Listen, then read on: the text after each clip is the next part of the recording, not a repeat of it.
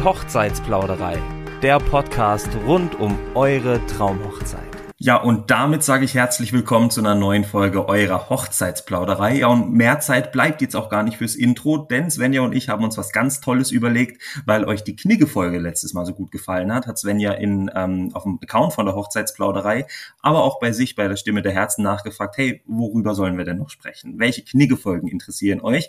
Und deswegen gibt's jetzt nächsten ähm, Wochen, jeden Dienstag und Freitag, eine neue Knigge-Folge, so eine Knigge Quick Express Folge. Maximal zehn Minuten und deswegen läuft schon der Timer. Und Svenja, wir haben nur noch neun Minuten und 25 Sekunden. Ah, stell dir mal vor. Ah, was? So schnell war das schon. Oh mein Gott. Okay, alles klar. Äh, ja, dann lass uns doch beginnen. Also wir haben gedacht, äh, im Herbst gehen auf jeden Fall die ein oder anderen Brautpaare bestimmt wieder in die Planungsphase für das darauffolgende Jahr. Was machen wir mit unserer Gästeliste? Wen laden wir ein? Und darüber sprechen wir jetzt heute. Robino, was würdest du denn sagen? Wen würdest du denn auf deine Hochzeit einladen? Und wie würdest du vorgehen? Also ich komme mal ganz nah ans Mikrofon, denn es wird traurig. Ich kenne kaum jemanden. Was? Ja, ja. Nein, du armer ja, Mensch. Ja, ja. Nein, Quatsch, so schlimm ist auch nicht. Ich kenne natürlich ein paar Leute, aber ich würde nur die Leute einladen, die mir wirklich was bedeuten. Das heißt, ähm, da kann ich auch ganz offen drüber reden. Ich habe sehr viele Leute in der Familie, die ich nicht einladen würde, weil ich mit denen keinen Kontakt habe. Ähm, und an denen ich halt tatsächlich auch so schlimm sich das vielleicht anhört für viele, die ein sehr konservatives Leben führen, ähm, an denen ich kein Interesse habe, die an meiner Hochzeit zu haben, ne? die mir nicht wichtig genug sind, um sie an dem Tag bei mir zu haben.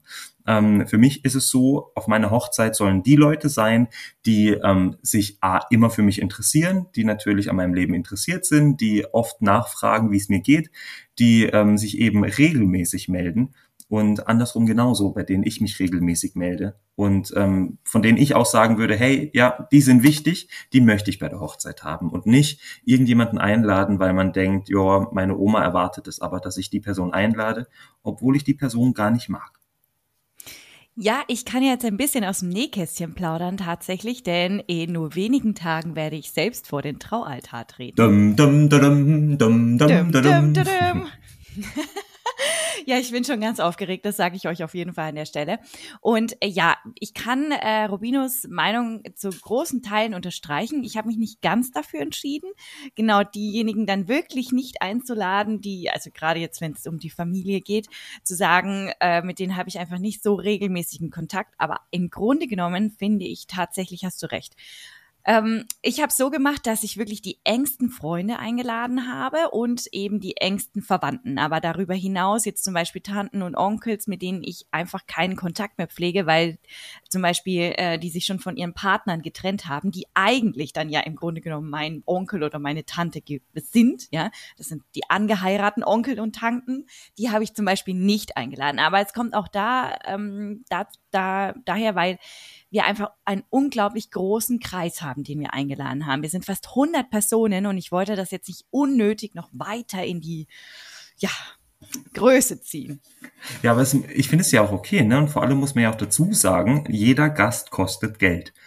Und das war bei mir so einer der großen Argumente auch. Ne? Ich meine, mich stört's jetzt äh, theoretisch nicht, wenn da jetzt ein Onkel, habe gerade keinen Namen, den ich nennen könnte, den ich nicht dabei haben möchte. Aber mich würde es natürlich nicht stören, wenn der dabei wäre. Ne? Da kann ja jeder dabei sein, der möchte, aber ich bezahle eben auch pro Gast. Und das ist dann der Punkt für mich, wo ich sage, hey, okay, da überlege ich mir wirklich zweimal, ob ich die Person einlade oder nicht.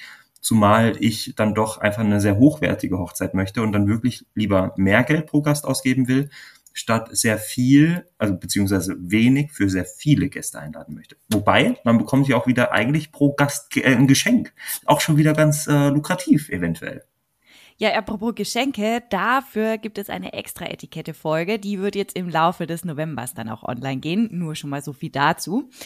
Ähm, ja, wir haben zum Beispiel auch sehr viel Wert darauf gelegt, dass wir sagen, dass äh, so wenig wie möglich Kinder auf unserer Hochzeit sind. Wir haben einfach einen großen Freundeskreis, großen Familienfreundeskreis und da gibt es einfach unglaublich viele Kinder schon, was ja wunderbar ist. Aber äh, wir wären bei fast 30 Kindern gewesen und 30 Kinder auf einer Hochzeitsfeier, da brauchst du unbedingt eine Kinderbetreuung. Also Plan A, äh, wir versuchen die Mamis und Papis, unsere Freunde einfach dazu zu bewegen, mal wieder ein Fest unter sich zu feiern, ja, als ähm, Paar und nicht als Elternpaar.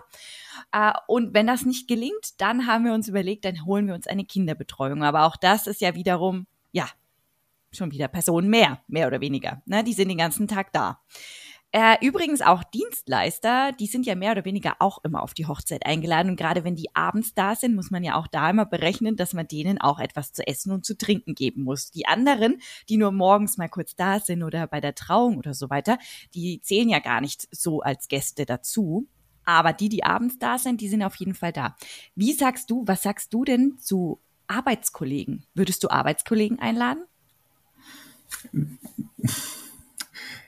wenn ich jetzt, ich arbeite ja wieder mittlerweile noch zusätzlich, ne, jetzt ist die Hochzeitssaison vorbei, ich arbeite im Kino, bin dort Teammanager und wenn ich an meine Arbeitskollegen denke, dann teilweise schon, ja, weil ich umgezogen bin nach Luzern. Das heißt, es ist auch die erste Folge, die ich aus der neuen Wohnung in Luzern aufnehme. Also Mensch, auch noch Rubino, ja, heute ist was los. Wahnsinn, hier. oder? Ja. Unglaublich. Und dass wir beide total zerstört aussehen, das, äh, das sagt man auch nicht. Ja, nein. das seht ihr Gott sei Dank nicht. Nein, nein, nein, deswegen ja Podcast und kein YouTube-Video.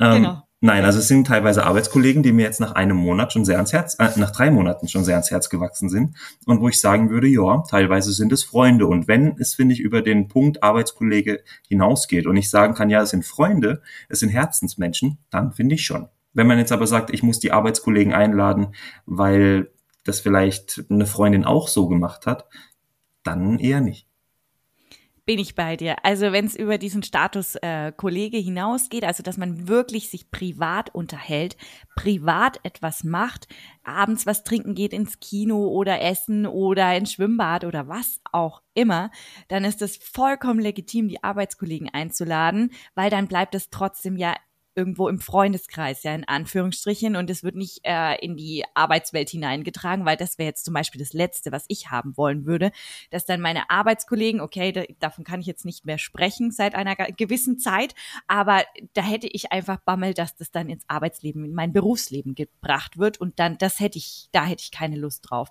Also ja, Freunde, Arbeitskollegen, ja, aber Arbeitskollegen, Arbeitskollegen, nur weil man sie einlädt, weil sie die Kollegin eingeladen hat, nein. Was sagst du zu Nachbarn?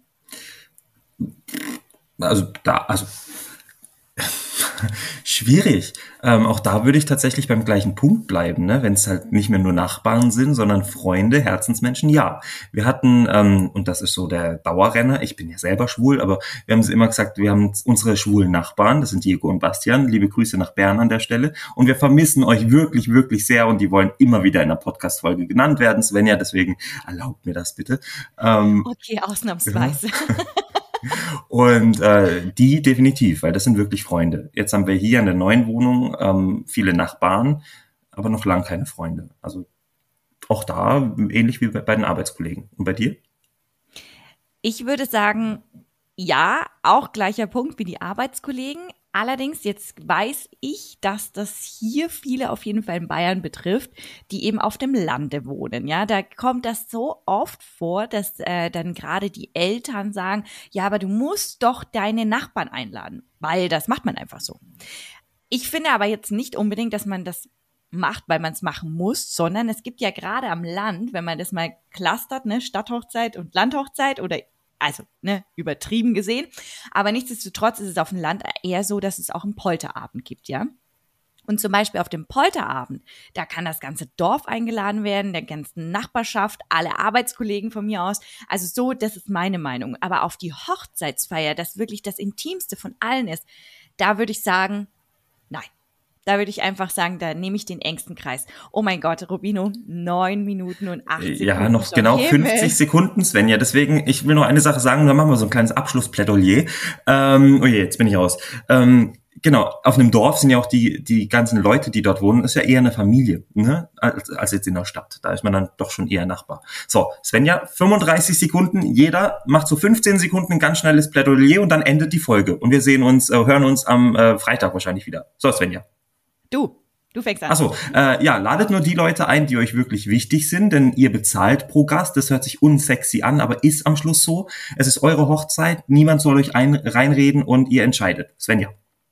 Ihr entscheidet, das ist das Wichtigste und das A und O in der gesamten Hochzeitsplanung. Passt auf, die nächsten Folgen folgen und da werden wir bestimmt wieder dieses Plädoyer rausholen. Tschüss, ich fand's super. Tschüss.